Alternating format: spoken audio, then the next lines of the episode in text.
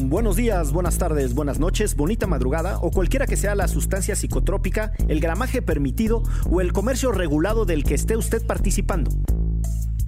En este Derecho Remix vamos a hablar de un tema muy importante, esta ley cannabis que se aprobó recientemente en la Cámara de Diputados y para ello hablaremos con Adriana Muro que nos hablará de lo bueno de esta legislación, con Sara Snap que nos hablará sobre lo malo y con Lisa la legaliza ya una invitada tradicional de Derecho Remix donde nos hablará de lo super mega feo de esta legislación.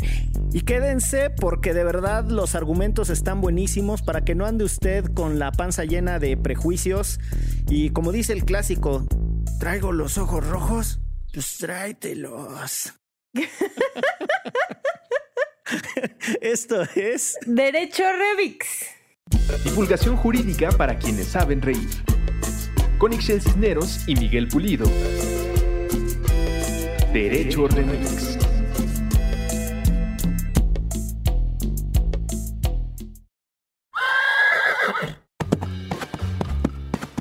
En el lejano y salvaje territorio mexicano, recientemente se aprobó una legislación que regula el cannabis.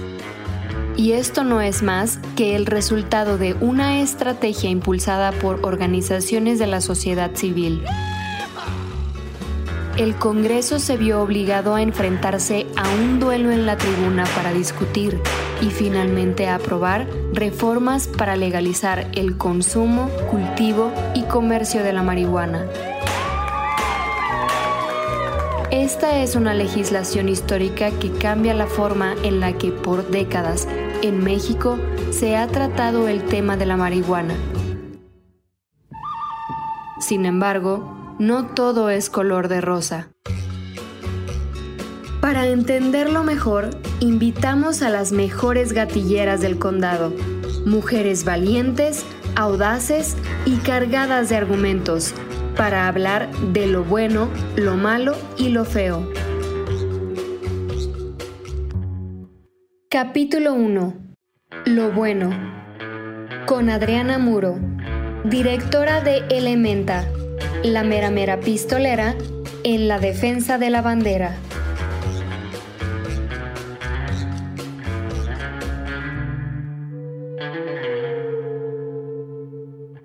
Con una sonrisa que va de oreja a oreja, por eh, razones simplemente eh, de felicidad no inducida, o sea, todavía no nos metemos nada en estas horas de la mañana en la que estamos grabando Derecho Remix, recibimos a Adriana Muro para que... ¿Tú qué sabes?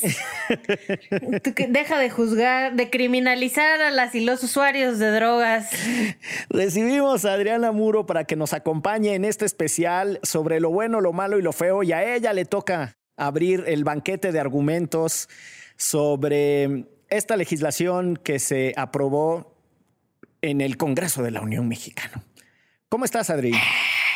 Muy bien, muchas gracias. Feliz de estar acá con ustedes otra vez. ¿A qué se deben esos ojos rojos? Ahí un, un viajecito de cuatro días. ¿Cómo ves, Adri? ¿Dónde está lo bueno de esta pieza legislativa que se aprobó? Cuéntanos. Pues yo creo que hay cosas buenas, ¿no? Independientemente pues de las cosas que hay que mejorar y que a veces desde la sociedad civil nos concentramos únicamente en, en lo malo, creo que este ejercicio de hablar de lo bueno es súper interesante. Yo hablaría primero de, de quién es este triunfo, ¿no? El triunfo definitivamente es por parte de la sociedad civil, que además utilizó herramientas jurídicas, ¿no?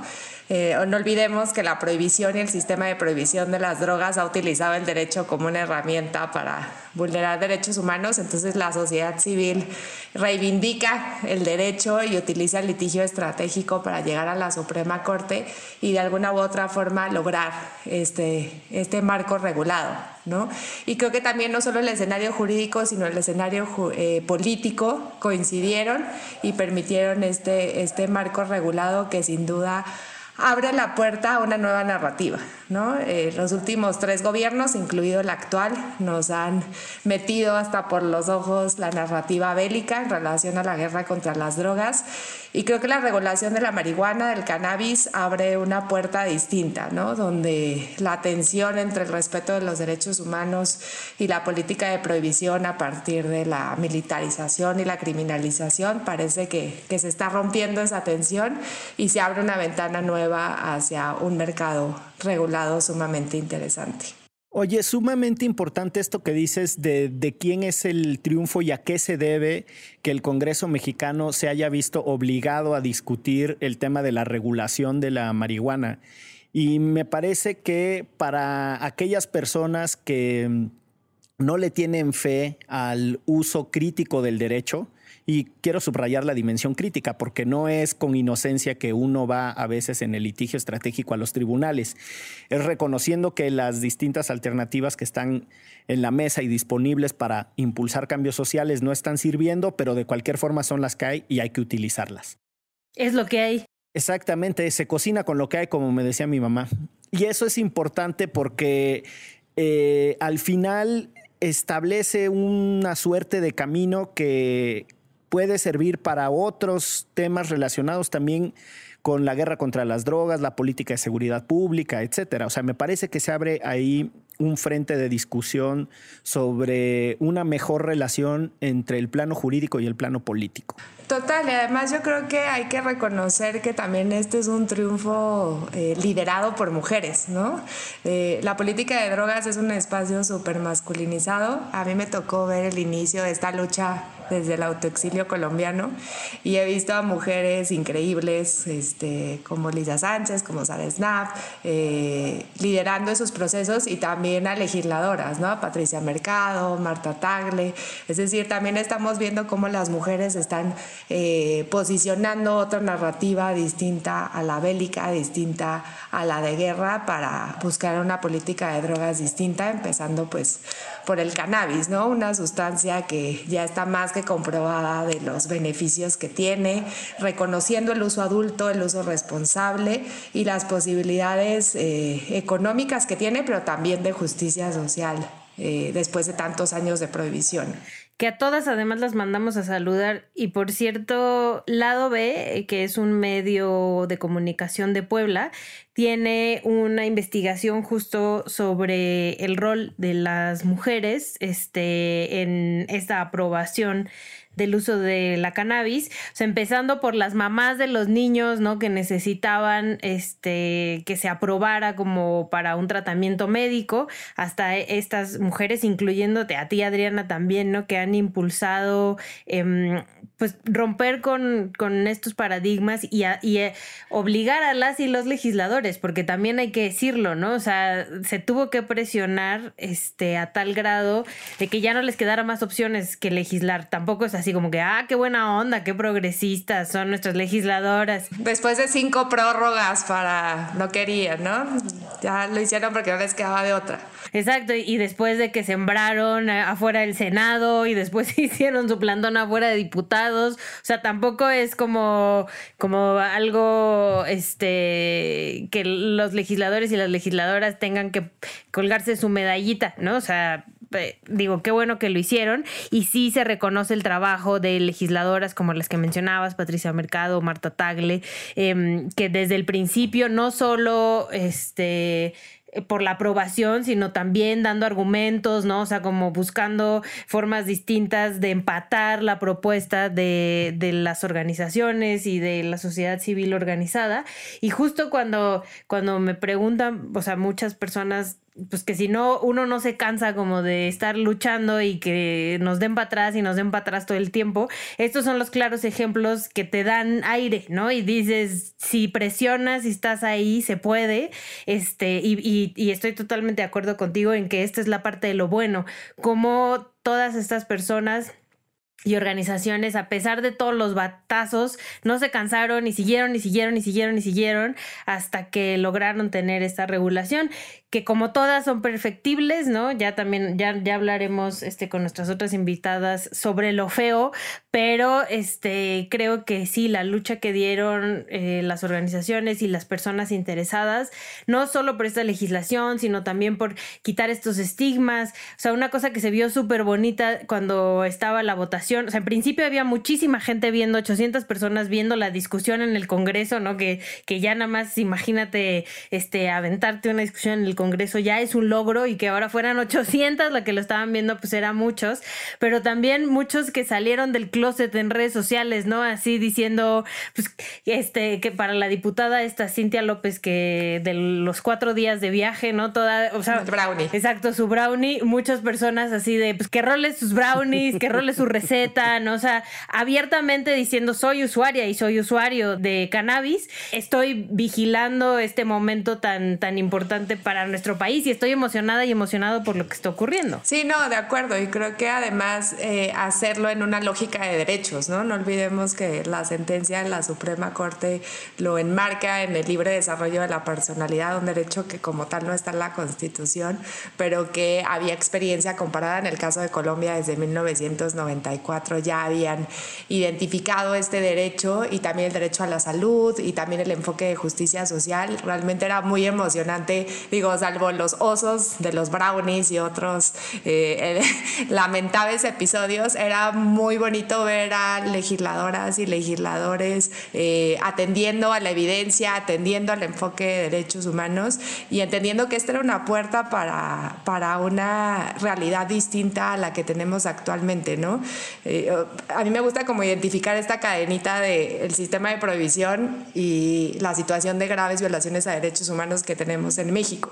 Entonces el sistema de prohibición que crea redes de corrupción, ¿no? Y esas redes de corrupción son las que alimentan las violencias y las vulneraciones a derechos humanos. Entonces este es un pasito, es solo una sustancia, este, hay muchas otras complicaciones en el marco del enfoque bélico, pero sí da un respiro entre tanta mala noticia en el país, ¿no? Adri, tengo una, una pregunta. ¿Qué te pone o sea, ¿qué te pone de buenas de lo que tiene la legislación? ¿En qué va a cambiar eh, el estado actual de cosas? Dimensiones prácticas de la regulación aprobada. Pues a ver, yo creo que en primer lugar reconoce la posibilidad de un uso adulto, de un uso responsable de las sustancias psicoactivas en el caso del cannabis, ¿no? Vamos a ver algunos puntos de la ley que, por ejemplo, equipara el uso de cannabis al uso de tabaco va a haber lugares 100% libres de cannabis, eso quiere decir que va a haber eh, espacios para poder usar eh, esta sustancia psicoactiva, entonces me parece interesante porque también nos brinda esa agencia y esa posibilidad de así como nos gusta echarnos nuestro tequilita, también nos podamos eh, fumar nuestro porro de, de cannabis, ¿no? Yo creo que también da posibilidades de autocultivo que antes no había, es decir, antes no podíamos tener ni una sola plantita de cannabis en la casa, ahora podemos tener ocho por vivienda, seis por persona, ¿no? En la experiencia comparada, yo siempre que regreso a Colombia pueden tener 19 sin ningún tipo de permiso desde hace muchos años, entonces bueno, creo que también se va quitando esa imagen paternalista del Estado de decidir qué podemos este, consumir y que no, y que también hay una, un marco regulado, ¿no? No olvidemos que regulación es diferente a legalización, ¿no? No hay una legalización absoluta donde todos podemos hacer y todas lo que queramos, sino hay una regulación, una edad para empezar el consumo, eh, hay una sanción a la publicidad, es decir, no se va a permitir la, la publicidad de, del uso, entonces creo que también hay una responsabilidad por parte del Estado, ¿no? Yo creo que ahí hay esas esas buenas noticias que si se logran mejorar los aspectos negativos podríamos tener un mercado regulado más, más ajustado a un enfoque de justicia social. De todo el proceso, si hay una cosa que te tuvieras que quedar porque dijeras, ahí la chuntamos, ¿cuál sería? Pues yo creo que hay que cambiar la forma de pensar de muchos legisladores y muchos, eh, muchas legisladoras y legisladores, ¿no? Justo lo que decía Echel, a mí sí me emocionaba eh, ver en la tribuna, me eché toda la discusión que duró eh, horas y era muy interesante identificar cómo legisladoras y legisladores habían cambiado de opinión. Y creo que eso es fundamental. Se dejó de despreciar la evidencia, se dejó de despreciar los efectos de la, de la política eh, y se impulsó una nueva narrativa. Entonces, desde Elementa siempre hablamos de desintoxicar narrativas y creo que México ahí sí está siendo eh, un país pionero para para identificar un enfoque más de justicia social, de derechos humanos, eh, y creo que ahí hay un reto, ¿no? El reto que yo dejaría es dejar de criminalizar la, la pobreza a partir del, del enfoque penal. Bueno, pues muchísimas gracias, Adri. Vamos a pasar a las otras dos secciones con otras dos cracks de este tema. Eh, felicidades por el trabajo que hacen Elementa. Felicidades por esta lucha, por tener argumentos sobre la mesa y por entender la complejidad de los problemas que se viven en el país lejos de los prejuicios. No, a ustedes, gracias. Gracias por la invitación y por tocar el tema. Ay, tocar, poner, bye. Creo que Miguel sí se echó algo antes de empezar. Sí, siento que sí. Seguimos. Esto es. Derecho Remix.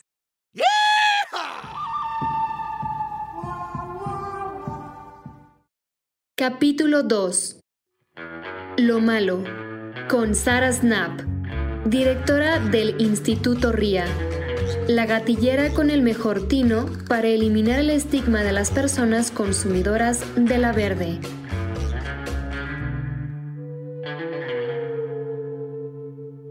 Tenemos a nuestra segunda benemérita de la regulación, eh, otra personalidad que con su propia trayectoria, su trabajo y la generación de argumentos ha contribuido a que este país tenga un poquito de avance en la discusión de las drogas. Pura chingona. Sí, pues ahora sí nos vestimos eh, con los mejores atuendos y los mejores chipiturcos para recibir a nuestras personalidades. ¿Cómo estás, Sara? Bueno, yo estoy muy bien. ¿Ustedes? Digo, un poco cansada, pero ya retomando fuerzas para la siguiente batalla que viene. Como deportista de alto rendimiento, terminando el partido ya preparando el siguiente.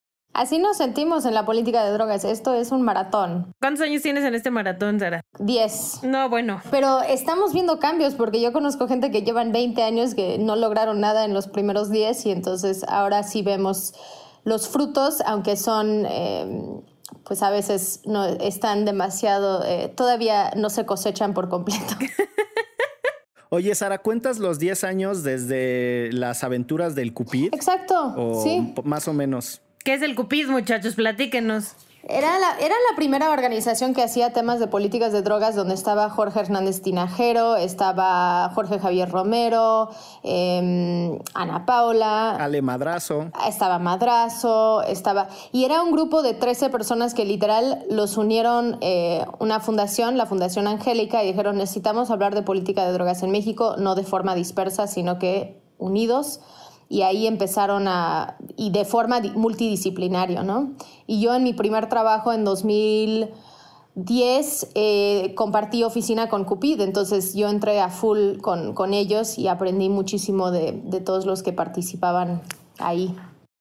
O sea que cuando a ti te preguntan, ¿en dónde estabas cuando puedes decir exactamente que tienes 10 años en, estos en esto más allá de quien sea nuestro presidente y el partido en el poder? Exacto. No ha, no ha habido tantos cambios eh, con partidos, sino que es gracias a la sociedad civil que vemos estos cambios, sin duda. Sin duda. Buenísimo. Oye, ¿te parece si le entramos a esta idea de lo bueno, lo malo y lo feo? Y a ti te tocó eh, lo malo. ¿Cómo ves? ¿Qué tiene de malo la pieza legislativa que, que pasaron nuestras señoras y señores representantes?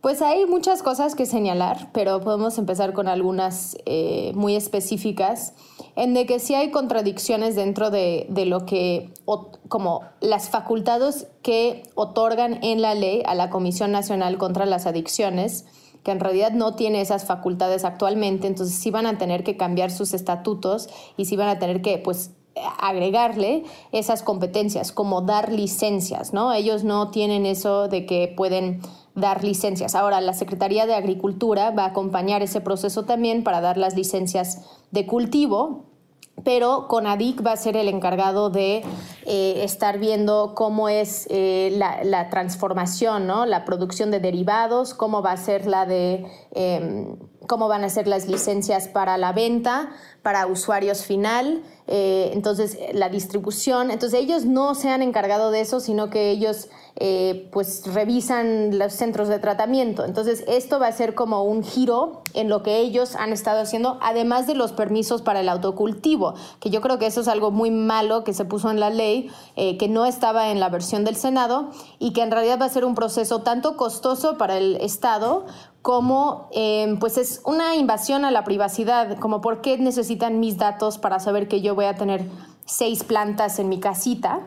Em, y eso como para empezar, ¿no? Con, con lo institucional de la ley que van a tener que ya ir armonizando, porque no existe esas, esa competencia ahora. También algo que yo creo que es malo en la ley es de que en muchas de las secciones eh, ignora la realidad actual, ¿no? Ignora que estamos viviendo en un país donde hay mucha corrupción por parte de los policías, donde hay extorsión por parte de, de los policías y en que se quede en, el, en un enfoque punitivo y penal significa que las personas usuarias vamos a seguir teniendo contacto con el sistema penal y eso nos abre abusos por parte de, la autoridad, violaciones a los derechos humanos, ¿no? Hace unos días... Em, Dos organizaciones, Elementa y Revertecer, sacaron un informe sobre detenciones por posesión em, y bajo esta ley, digamos que no son los policías que determinan la cantidad que vas a estar portando, sino que se supone que te tendrían que llevar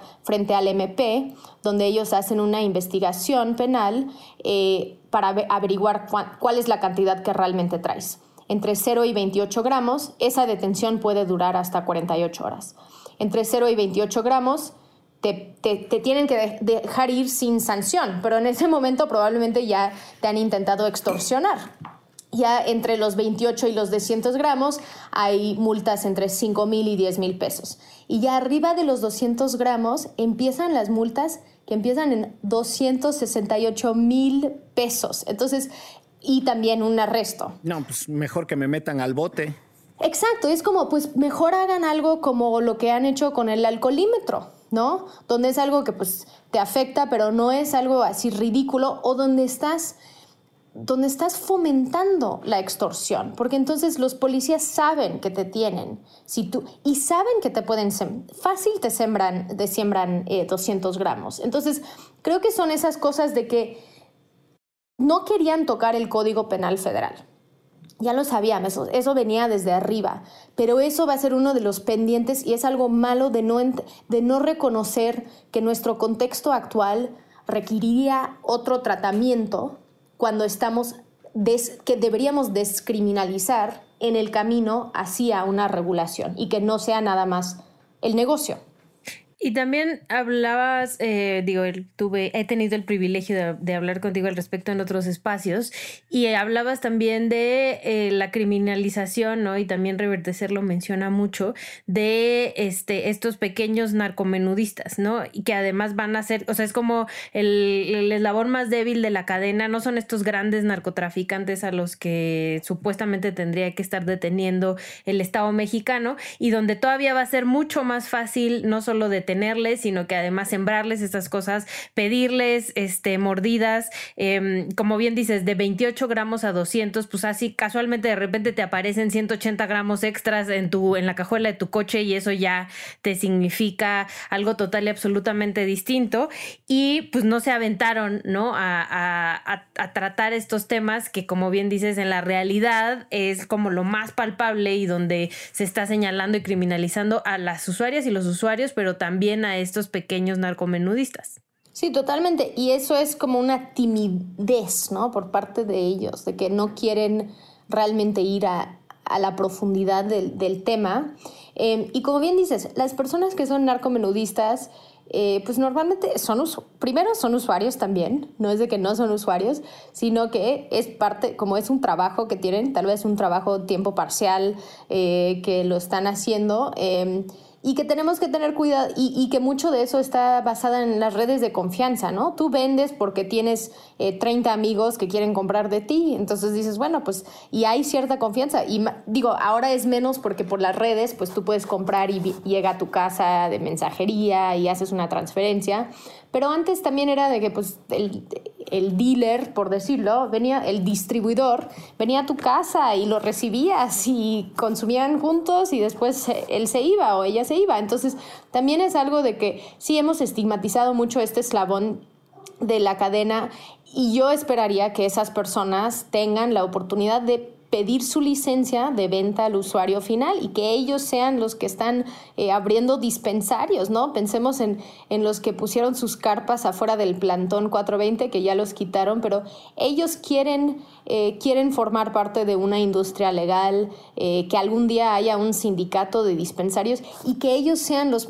los beneficiados para que no sea nada más empresas grandes que tengan los recursos para poder eh, solicitar esas licencias, ¿no? Y eso es pues el mucho se queda en la implementación. Entonces también hay muchas facultades que da CONADIC y dice dar prioridad, van a dar prioridad, va a haber reparación del daño, ¿no? Dicen estas cosas en la ley, pero lo que no hay es de que no hay un porcentaje de licencias que tienen que ir a comunidades cultivadoras o no hay un porcentaje de licencias, no, no, se crea un programa de equidad social donde entonces tendríamos que dar ciertas licencias a esas a, participantes en el programa como hay en algunas otras jurisdicciones en el mundo. Entonces, cosas malas, faltó armonización legislativa, le aventaron a la, a la Comisión Nacional, ¿qué es? ¿Contra las adicciones? ¿Cuál es su nombre correcto? Exacto, sí este, facultades que todavía no tienen por estatuto, entonces ahí hay reformas pendientes. Eh, el sesgo de criminalización a usuarios y a eh, narcomenudistas, que me parece que además la expresión es por demás eh, horrible, vamos a decirle a pequeños distribuidores o a la última, el problema de la última milla de la política pública, como le dicen en la literatura, al último eslabón hay, hay, cosas malas. Y ya vas anunciando una tercera que a mí me interesa mucho, el trato desigual, todo para los grandes empresarios, para Fox y sus amigos y los canadienses. Y las comunidades y los pequeños campesinos, ¿qué onda? Sí, qué triste. Hasta gente que, que no saben de estos temas, pero me dicen, pero entonces Fox, Fox se va a quedar con todo. Y yo, él no es el vocero del movimiento, por favor. No queremos eso. Él solo es una revista que una revista que se subió por el negocio. No, no hay más allá. Sí, oportunista al 100. Em, porque él era presidente, podría haber hecho cosas. Lo que vemos es que sí hay como todo un discurso ahora desde las y los legisladores de los beneficios económicos, de todo lo que va a generar, ¿no? Estimaciones, que en realidad cualquier economista te va a decir, no podemos eh, hablar de estimaciones hasta que sea legal y tenemos una idea, porque tomar cifras de Estados Unidos y aplicarlos a la población mexicana no hace mucho sentido. Em, pero las comunidades sin duda eh, era la lucha que más sentimos que perdimos durante esta semana y este cambio eh, del, proyecto de ley en el Senado a la Cámara de Diputados. Y eso es de que en el proyecto de la, del Senado había un porcentaje, 40% de las licencias de cultivo iban a comunidades eh, definidas en la ley como ejidos, propiedades comunales, sociedades cooperativas eh, o que habían tenido sus cultivos erradicados bajo la prohibición. Entonces, eso era una gran medida eh, afirmativa hacia esas comunidades. Cuando cambia la Cámara de Diputados, lo quitan y además agregan un tipo de licencia que es una licencia integral, una licencia que significa que cuando tienes esa licencia puedes acaparar toda la cadena de producción producción, eh, transformación o derivados, eh, distribución y también, em, y también la venta a usuario final con la restricción de que solo puedes tener tres puntos de venta por empresa. Entonces sí hay esa restricción. Y nosotros dijimos, ok, van a hacer estas licencias integrales, pues dáselos 100% a las comunidades, ¿no? Que entonces, eh, por lo menos los primeros cinco años, que eso sea una reparación del daño para ellos. Em, ellos no querían hacer eso porque también me dijeron, es que no queremos poner cosas que es muy difícil de cumplir, yo, ay, como que no nos, nosotros te ayudamos a cumplir con eso, ¿no? Em, entonces lo que ponen es que van a dar un trato eh, o una preferencia y prioridad a esas comunidades. Pero ¿cómo mides prioridad? ¿Cómo realmente nosotros como sociedad civil vamos a poder evaluar que dieron prioridad? Digo, claramente las primeras licencias que dan nos van a dar un, visto, un vistazo a, qué, en qué dirección van, ¿no? Si son estas empresas canadienses o si son una comunidad en Oaxaca y una comunidad en Guerrero que así debería de ser. Em, entonces, ellos quitaron eso. Eh, sí hay, hay, ojalá que ellos no es nada más la retórica, sino que buscan una forma de, de, evaluar y que en el reglamento lo pueden plasmar en algún número eh, que podemos medir. Pero eso eh, fue muy preocupante para nosotros. Ahora, las comunidades eh, sí habla de un asesoramiento, un acompañamiento, eh, créditos, ¿no? Acceso a créditos. ojalá que eso sea una prioridad para el Estado, pero sí queda mucho a la discrecionalidad del Estado y la capacidad de una comunidad de poder llegar a cumplir con esos requisitos. Nosotros desde la sociedad civil, y aquí puedo cerrar, para nosotros, como dije al principio, esto no termina, sino que más bien abre una nueva cancha donde tenemos que estar acompañando, buscando, eh, encontrando una forma de, evaluar y de buscar que comunidades tengan los recursos necesarios para hacerlo. Si es que entonces nosotros buscamos abogados, aquí tenemos algunos, eh, que, pueden, eh, que pueden ayudar con eso em, y que creamos guías ¿no? de acompañamiento. Eh, porque sí queremos, nosotros siempre hemos imaginado este mercado como un mercado mucho más horizontal, un mercado donde no son tres a cinco actores capturando todo el mercado, sino que seamos muchísimos que pueden formar parte de una industria em, donde la sociedad civil tiene una, un papel participativo em, y donde de ahí podemos ver que, que se reparte de una forma más equitativa los recursos y las ganancias de este mercado, que es un mercado que ya existe y que más bien estamos transitando de un espacio ilegal a un espacio legal y que los que han participado en la ilegalidad tengan la oportunidad de participar ahora en la legalidad. Y si lo hacemos bien y si lo hacemos con esa intención, entonces sí puede tener un impacto en la justicia social y nuestro camino hacia la construcción de paz. Si lo hacemos mal, nos quedamos en la misma situación en la que estamos. Y yo ahí nada más agregaría para cerrar, o sea, estos, eh, esta presión, ¿no? Que con la que debemos de continuar desde la ciudadanía y las organizaciones de la sociedad civil es porque sucede en este país, ¿no? O sea, ahí tenemos casos como Bimbo, que es este el gran magnate del pan en, el, en nuestro país, que supuestamente su competencia son las pequeñas panaderías locales de las colonias, ¿no? Entonces, justo, o sea, evidentemente es estas cosas en este país pasan y por eso se tiene que seguir presionando para este caso y para muchos otros en los cuales no existan estos monopolios que en muchos temas ya existen. Pues ahí está, tienen un montón de chamba. Felicidades también por el programa Tiempo de Cannabis, está buenísimo, me lo eché el otro día. Felicidades también por la chamba. Felicidades también porque tu cuarto amparo llegó a buen puerto después de un montón de tiempo. Muchas felicidades por muchas cosas. Vamos a ponernos un toque de la alegría nada más por eso.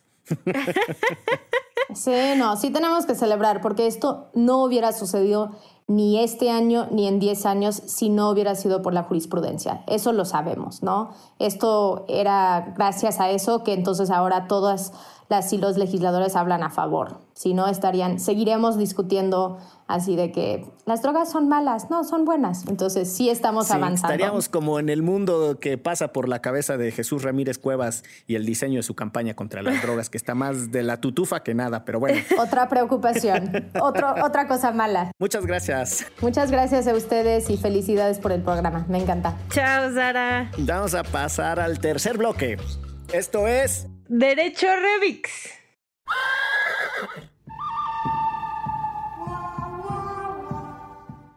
Capítulo 3. Lo feo. Con Lisa la legaliza, directora de México Unido contra la Delincuencia. Y la mejor para los tiros con el Senado.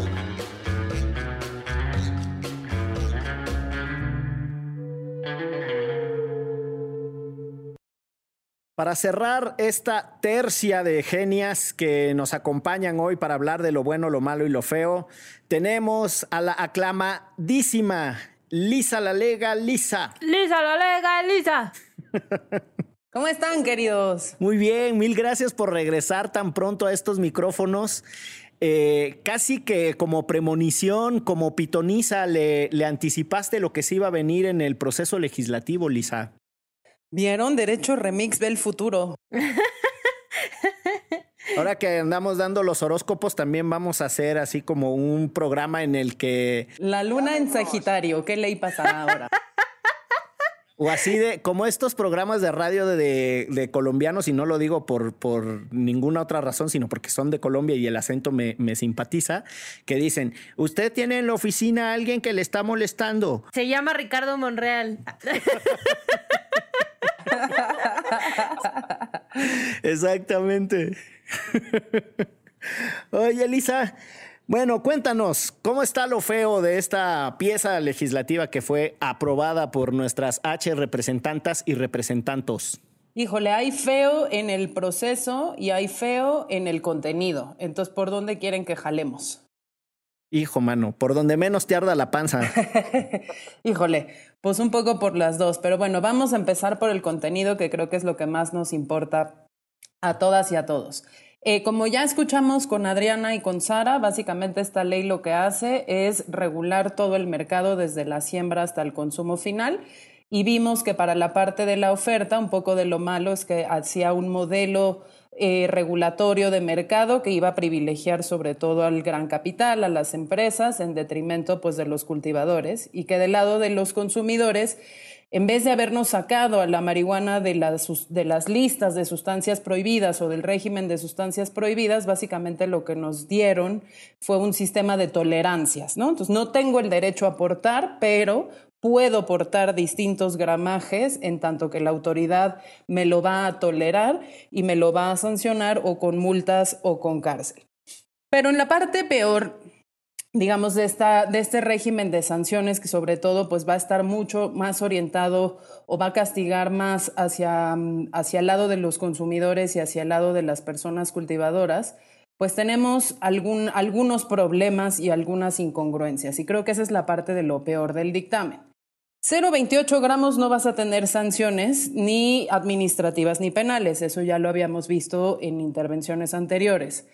Pero luego nos pusieron cuatro escalones de umbrales más que van a ser súper complicados. Entonces, mientras tengas entre 28 y 200 gramos, vas a tener que pagar entre 5 mil y 10 mil pesos de multa, lo cual está pues menos peor que lo que teníamos, pero más o menos eh, pesadín y luego entre, 10, entre 200 gramos y 5 kilos, aquí está una de las fallas o, o, de las cosas que nos están preocupando más. La multa se vuelve de entre 268 mil y 448 mil pesos, lo cual hace que, como ya decía Sara, no se quite este incentivo para que las policías eh, sigan buscando cantidades de drogas o sigan usando los delitos de drogas y la siembra de estos gramitos, pues quizás ahora ya no para mandarte al bote, sino más bien para hacerte decidir si quieres una multa de 10 mil o quieres una multa de 268 mil, algo que pues ya no va a saturar los ministerios públicos, pero puede sí generar problemas en los juzgados cívicos. No, pero además, si me ando echando un toque en el parque, seguramente no tengo 268 mil pesos para pagar la multa, ¿no?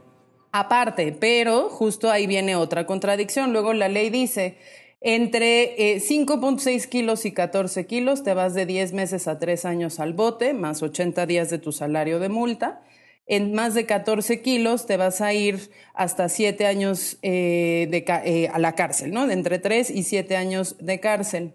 Sin embargo, ¿no? Lo que te dice es que si la cantidad está entre los 5 y los 14 kilos, se castiga con la misma pena si, si la autoridad te eh, prueba que tienes una intención o de venta o de comercio o de suministro. Es decir, aunque nos pusieron dos umbrales distintos, con penas de prisión distintas, en el bajito, donde se supone que te vas de entre 10 meses a 3 años de prisión, si la autoridad de pronto dice que tú tenías intención de suministrar a menores de edad, de comercializar, etcétera, te vas el mismo de años de prisión que si tienes la cantidad más grande que son más de 14 kilos. Entonces hay ahí un poco de contradicción porque entonces en vez de que las penas estén basadas en que la autoridad te compruebe las intenciones que tienes independientemente de las cantidades, la pena está dada por las cantidades y luego las intenciones se convierten en una especie de agravante en donde ya se eliminan pues estas diferencias que se supone que sí había eh, dependiendo de cuánta mota traías encima, si 5 kilos o 7 o 14. Y lo mismo sucede con el tema del cultivo del cannabis, que se mantuvo en el Código Penal con una pena de uno a seis años de cárcel, ¿no? Y aunque dice por ahí que si son personas dedicadas a este, a este, si son fundamentalmente campesinos, ¿no? Dedicados a las labores del campo y tienen poca instrucción, poca educación o extrema necesidad económica, la primera vez que sean eh, sancionados por cultivo de cannabis sin tener licencia, se les destruirá el cultivo nada más, pero la segunda sí se les va a aplicar una pena de entre uno y seis años de prisión. Y esto porque es feo. Parecería a priori que estamos mejor que como estábamos, porque ese delito ya existía en nuestro Código Penal.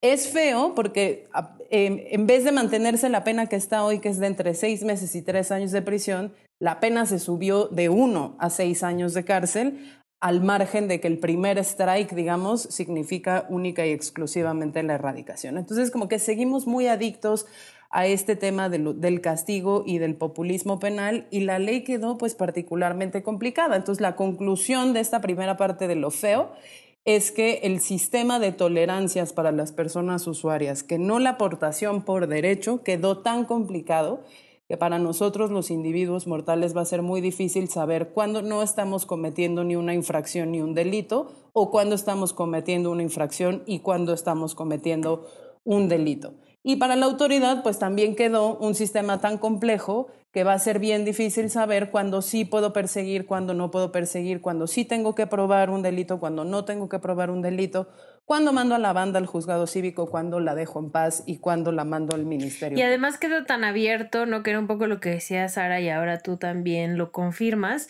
queda muy abierto al, lo que, o sea, al, al policía que te pueda sembrar más y decirte, bueno, es que mira, casualmente encontré en tu cajuela este un kilo y entonces te puedo meter al bote y esto te costaría tanto, ¿por qué no me das tres mil pesitos y aquí la dejamos, ¿no? O sea, como seguir con esta, con esta trama y también, o sea, ya por lo que nos platicas, pues también eh, al final decidir, o sea, que, que, que, la misma autoridad sea quien decida, no, tú ibas a vender y entonces te vas este, tantos años a la cárcel, ¿no? O sea, sí como suelen lamentablemente ser muchas de las legislaciones en este país, se queda todo así abierto para que puedan utilizarlo para, en este caso, criminalizar y extorsionar a los usuarios y usuarias de marihuana.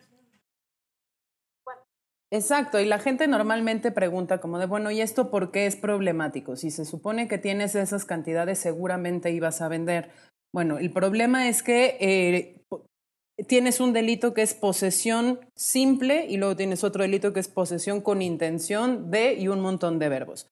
En realidad el delito debería ser venta, porque si es venta, lo que está sancionando es la actividad vender, que debes probar, no la cantidad poseer, a ver si ibas o no a vender. Entonces, por ahí es justamente por donde está eh, el tema y lo mismo en el caso, por ejemplo, incluso de cannabis medicinal, se mete aquí un delito eh, y una sanción de multa de entre dos y seis años de cárcel y hasta 120 días de tu salario si se comprueba que administraste cannabis a un paciente sin prescripción médica. Entonces, incluso cuando esta ley no se suponía que tenía que regular marihuana medicinal, pues le metieron ahí un castigo y empeoraron la minuta del Senado, porque aunque la minuta del Senado tenía multas más altas, tenía penas de cárcel más bajitas. Entonces, hay todavía ahí algunos círculos que vamos a tener que ver. Y en el gran foro de la vida, pues lo feo es que, aunque esta fue una legislación ordenada por la Suprema Corte, pues este dictamen que se aprobó eh, en Cámara de Diputados no cumple con esa orden de la Corte porque no saca la marihuana de la lista de sustancias prohibidas, porque no eh, saca al tetrahidrocannabinol eh, de las sustancias controladas, porque no garantiza al final del día al 100% vías de abastecimiento seguras y legales para los usuarios, porque como vimos ya eh, también en varios otros espacios, eh, mantiene, por ejemplo, el requisito de que las personas que quieran tener autocultivo en su casa tengan que pedirle un permiso a la autoridad. Entonces, mientras la autoridad siga pudiendo reservarse el derecho de que tú cultives o no cultives, pues esta ley no cumple con la Corte. Entonces, por ahí, en el tema de fondo, es donde está lo feo. Está feo. Oye, nos decías dos cosas, ¿no? Una es lo feo porque en el proceso como que en la sede legislativa se inspiraron en los hermanos Churriguere y entonces eh, le hicieron aquí a la técnica del churrigueresco, ¿no? Lo dejaron barroco, semiabsurdo, con tendencia al inoperante. Y la otra que nos habías dicho es que más allá de, si está enredada, eh, reburujado, dirían en Chihuahua, si está reburujada la chingadera, eh, es que trae además el proceso en sí mismo tiene cosas feas, ¿no? Sí, bueno, hablamos ahorita justo del fondo, ¿no? Y en el fondo lo que estaba feo era el, tipo de mercado que iba a resultar y el sistema este de tolerancias que no de derechos para los usuarios. Ahora, el proceso, como tú bien dijiste, está feo también, Miguel, por la parte churrigueresca que resultó eh, este dictamen, pero no solo, creo que hay por lo menos cinco cosas que señalar. La primera es que desde que esto salió del Senado, en vez de hacer un esfuerzo serio por juntar todas las iniciativas que tenían a su alcance y de verdad armar una ley desde cero, con los buenos elementos que se pudieran encontrar en lo que ya se había presentado, hicieron un Frankenstein de dictamen donde se supone que mezclaron 13 iniciativas presentadas, pero donde desde el principio nos dimos cuenta que había ahí una mano corporativa ayudándole a la Comisión de Justicia del Senado.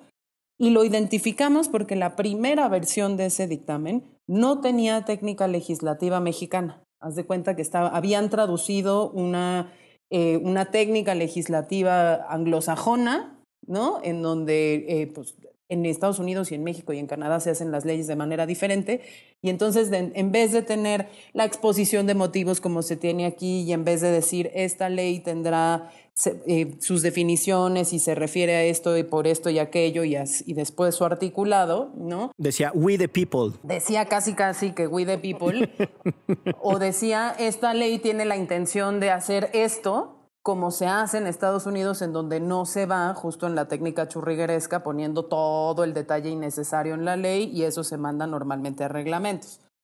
Lo señalamos en su momento y luego nos dijeron, no, espérense, nos equivocamos, este no era el final. Nos presentaron más de nueve versiones de ese dictamen en donde lo que nos hacían era el gatopardismo de eh, el artículo 1 ya no era el 1, era el 7, el 7 ya no era el 7, era el 14, y fueron cambiando los artículos sin modificar lo que decían los artículos, solo el orden.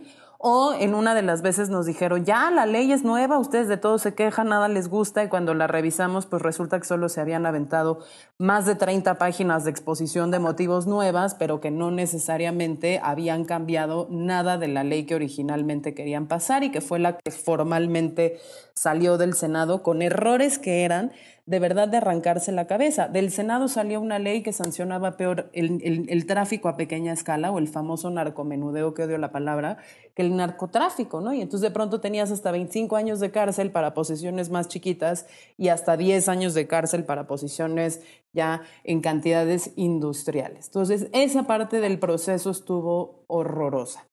Y la otra parte del proceso, ya en Cámara de Diputados, es que nos prometieron la luna y las estrellas, nos dijeron que todos los grupos parlamentarios iban a hacer un grupo técnico de seguimiento para esto, para arreglar la ley, que se iban a reunir eh, eh, muchas veces, que iban a escuchar todas las sugerencias, que iban a recibir reservas y sugerencias y dice, debe decir, tanto de los legisladores en diputados como de la sociedad civil y al final del día, pues este dictamen, que hay que decirlo, sí mejora muchas cosas que el del Senado, pues solo se hizo en la Secretaría de Gobernación. El Congreso conoció el dictamen que iba a votar un martes, el jueves anterior, violando incluso el reglamento de la propia Cámara de Diputados que pide cinco días de discusión en comisiones. Y yo te aseguro, Miguel Ixchel, les aseguro que eh, por lo menos 490 diputados no tenían ni la menor idea de qué contenido de ley estaban votando porque no tuvieron tiempo y estábamos hablando de un dictamen de 243 páginas. Me suena conocido, me suena conocido ese atole con el dedo de te vamos a invitar a foros este para que hables de tu opinión y después votamos lo que se Casi no nos ha pasado en otras Casi cosas. no nos ha pasado. Están innovando en las técnicas de la simulación, caray.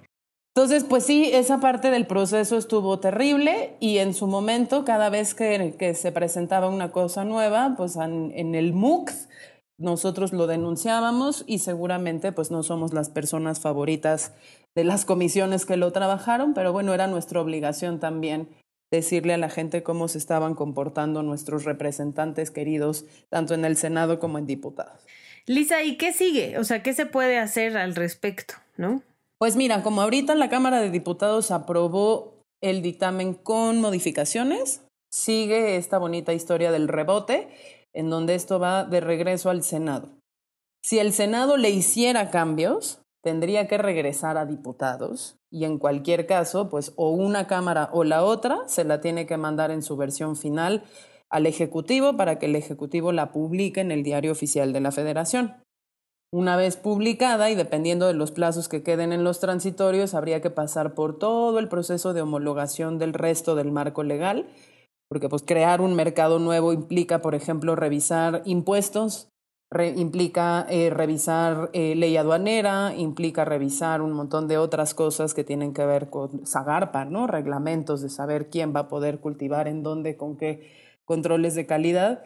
Y además implicaría también eh, empezar a hacer el famoso reglamento, la legislación secundaria, porque en esta ley, por ejemplo, se nos dice, habrá licencias para cultivar, transformar, eh, distribuir y vender, pero no se nos dice cuáles son los requisitos para que los licenciatarios las puedan solicitar o las puedan mantener, o tampoco se nos dice cuánto van a costar. Tampoco se nos dice si va a haber IVA, si va a haber eh, IEPS, qué tipo, de, qué tipo de cuotas se van a tener que pagar, etc. Entonces todavía falta un proceso bastante, bastante largo.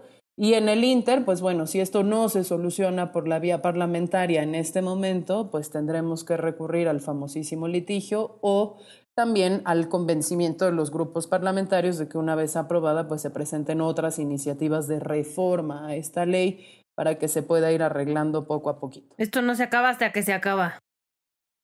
Exacto, no, ahorita más bien estamos en, en el principio del fin, pero nos falta todavía muchísimo.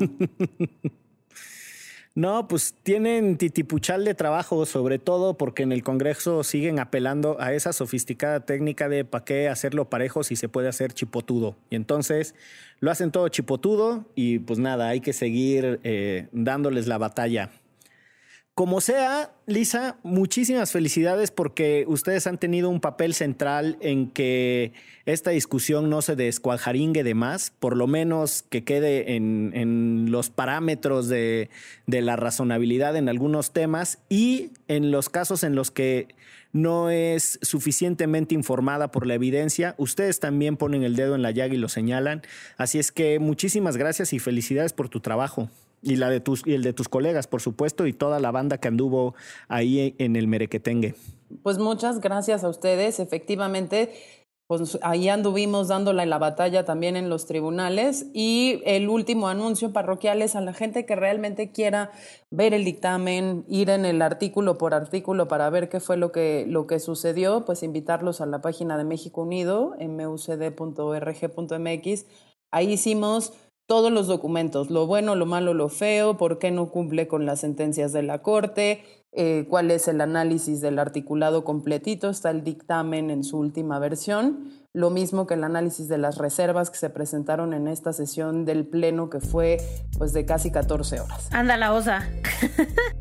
Ande pues. Pues vámonos. Muchísimas gracias por la generosidad de la información y del análisis, Lisa. Y esto fue... Derecho Remix. Divulgación jurídica para quienes saben reír. Con Ixel Cisneros y Miguel Pulido. Derecho Remix.